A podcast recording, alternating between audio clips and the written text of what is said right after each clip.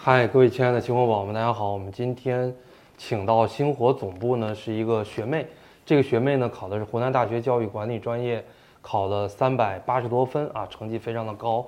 那么她最近呢是在准备湖南大学教育科学研究院的考研复试啊，今天来到咱们星火总部，对我呢有一些请教。由由于呢她还没有进行考研的复试，所以不太方便露脸。我们今天呢对她进行一个采访。这个姐姐呢是一个非常励志的姐姐啊，本科呢也是非常的优秀，毕业于华东师范大学，然后时隔十年之后又一次考研。哎，我们来，呃，先做一个自我介绍吧，这个小姐姐。啊，学长好，嗯，微博的小伙伴们大家好，嗯，我呢其实。嗯，毕业了十年以来呢，嗯，一直也是对自己的未来的职业规划呢，嗯，有过一些嗯不一样的想法吧。所以说，为什么说十年之后再考研？嗯，我觉得我十年之后再考研，其实是嗯对自己的过去十年做个总结，也对未来的十年做一个比较有仪式感的开端。嗯，呃，我自己呢是从事新媒体工作的，呃。是跟我的自己本科专业对口的。那我认为人的工作呢，其实是分为三个阶段。第一个阶段可能是考虑的是自己能做什么。对。然后第二个阶段是跟自己能力匹配的，能够去到更好的地方去做什么。那第三个阶段，我想的就是我想做什么，以及我下半生想要从事什么。所以有这样的一个想法呢，我就决定考研了。聊天的过程中呢，就会发现你也是一个很有自己想法，而且想好的就要立刻去做这样的一个女生啊，敢想敢做的一个女生。呃，你毕业之后从事的一些工作，尤其是在报社里面，我看了你的简历啊，还做过这个报社的编辑，还做过这个杂志的编辑。其实毕业之后就做了很多人可能研究生毕业之后想做的一些事情。呃，所以像这样的一些工作呢，很可能很多人他就不会再去考虑考研了。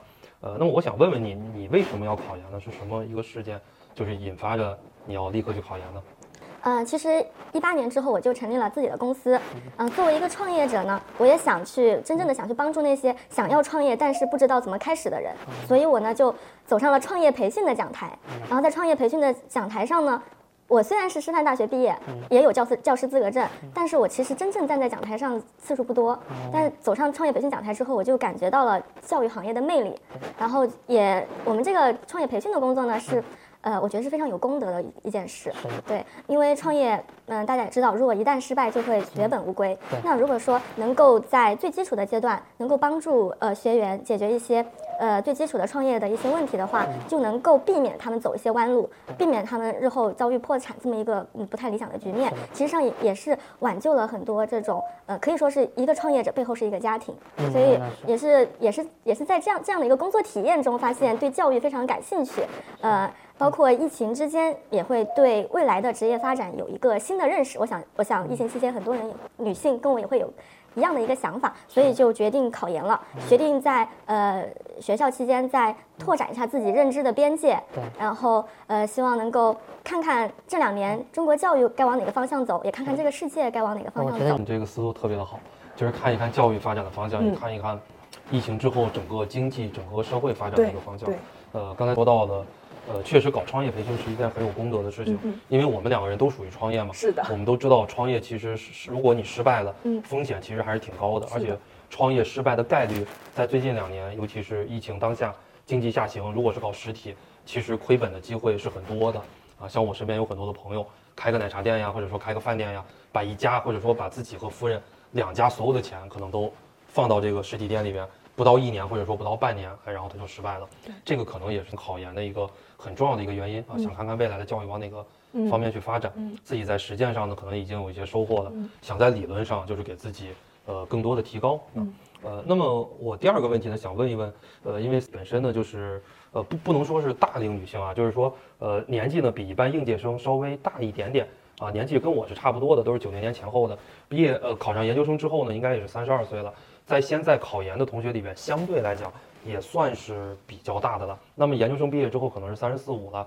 你毕业之后有什么职业规划呢？这个也是，呃，可能我是在为很多我们星火的一些学员，比方说，哎，我给你举个例子哈，我是十年以前就做考研辅导，二零一二年就做，有很多二零一二年、二零一三年跟着我学的，他有可能没考上，没考上之后他就去工作了，工作之后可能就结婚、生孩子、当宝妈了。最近有很多人找到了我，哎，就是问那个姚学长。我现在到底还应不应该考研？因为他们的年龄跟我差不多，有的比我大一两岁，有的比我小一两岁。然后我说你如果想考研，还应该坚持来考。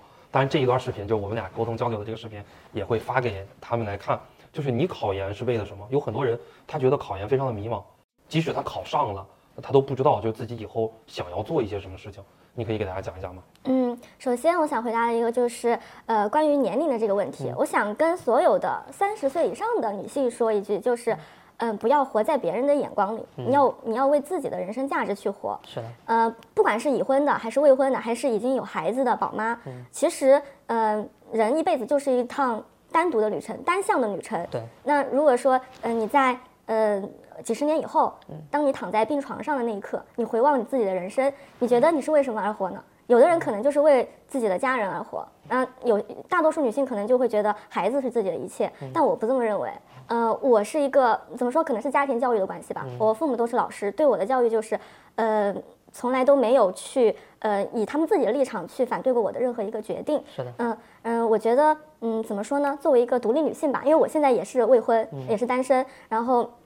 我觉得，呃，三十岁其实是一个女性的一个年龄，还是比较，比较，呃，怎么说呢？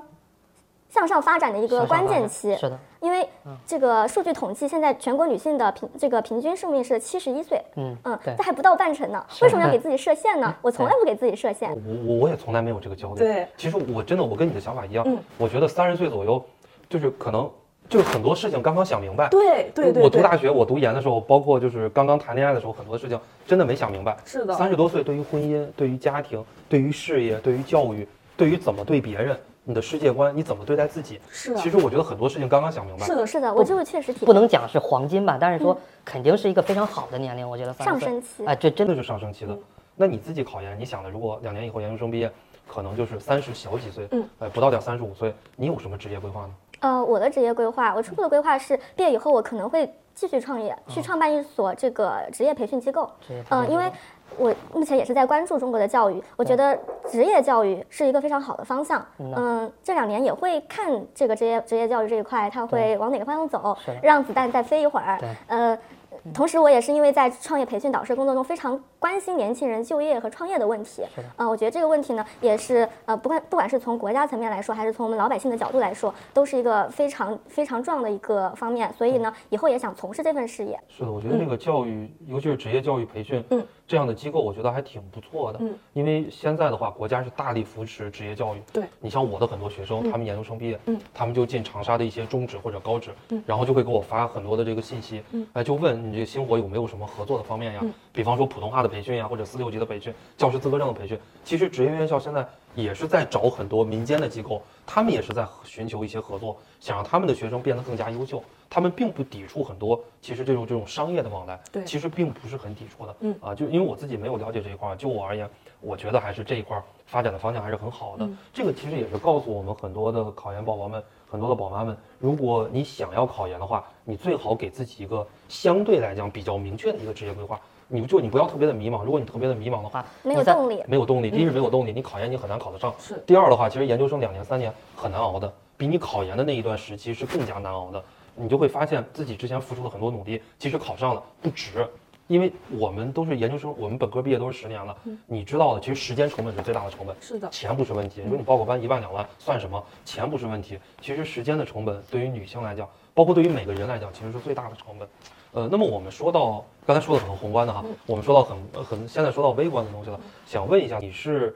怎么复习的呢？去年什么时候开始准备复习的？好，我是去年七月份长沙疫情的时候开始复习的。疫情啊，那个时候呢，因为疫情，我们公司的一些业务暂停了啊，我就陷入了一个对未来人生规划的思考。对，我就在想，嗯，以后该何去何从呢？那我就呃利用那段时间就开始去在网上找一些呃复习的这些资料啊什么，也是也是在这个过程中了解到了星火，嗯，然后就报了星火的这个三三综合的班，对，然后就开始准备复习了。哦，所以也算是一边工作一边考研。你可以给大家讲一讲具体的一些事情，就政治英语，嗯，呃，三三教育综合，还有专业课二教育管理学，就是整体都是怎么复习的？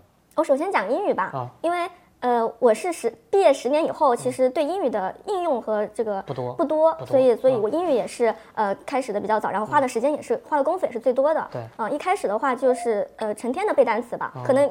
一整天我的时间规划，呃，五个小时里面有三个小时都是在背单词。好厉害，就一天你只复习五个小时吗？因为就晚上的时间或者是中午休息的时间，就白天还是要去嗯上班是吧？对对对，但七月份是整个月在家啊复习的。是的，那确实是很聪明，自学能力很强，就靠自己很多的学习学习时间不是很保证的情况下，居然还能考三百八十多分，能考到九八五大学，确实也是很厉害。英语首先背单词，然后之后就是做真题，是吗？我觉得英语一开始其实很关键的一点，你你要培养对这门语言的兴趣，你不要觉得是一个很枯燥的事情。对我刚开始的时候是在呃。在一个阅读的一个呃微信号上面看英语的小说，就看成就是成篇的看英文小说，看了有两三本吧。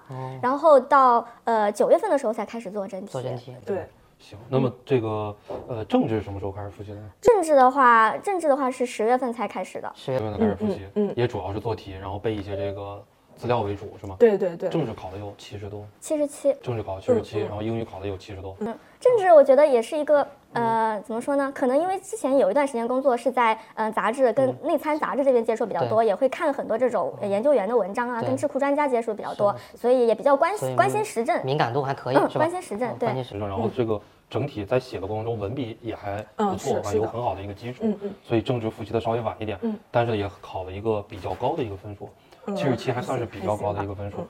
去年三三三是怎么复习的呢？三三三啊，三三三主要就是看学长的课，然后呃。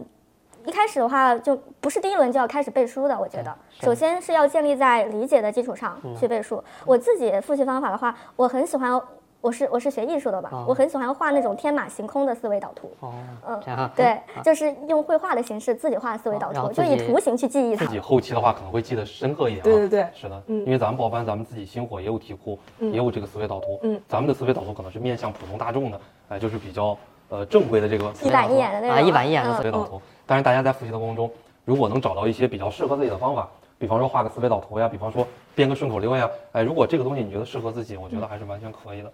专业课二怎么复习的呢？专业课二，我就自己嗯找了一些资料，然后就开始背书啊。就专业课二，其实我考的并不是很好，就是建议的话，嗯，同学们还是两个专业都报班，可能会取得一个比较好的成绩是的因为。专业课二相对来讲小众一些，嗯嗯嗯就是能够找到的一些资料呀，第一是不全，第二如果找全了，它精准度有可能还不够啊。确实，我们也是建议大家三三三和专业课二啊可以一起跟着星火来复习。那么到了节目最后，给我们二零二三或者说以后的考研的同学们一些寄语，可以讲一些这种呃，比方说呃适合大家的这种呃适合我们女生，比方说到了三十岁左右已经有了工作了，呃，如何能够在短时间之内能够放下工作，然后再开始一段新的这种人生轨迹？我觉得这个其实是很难得的。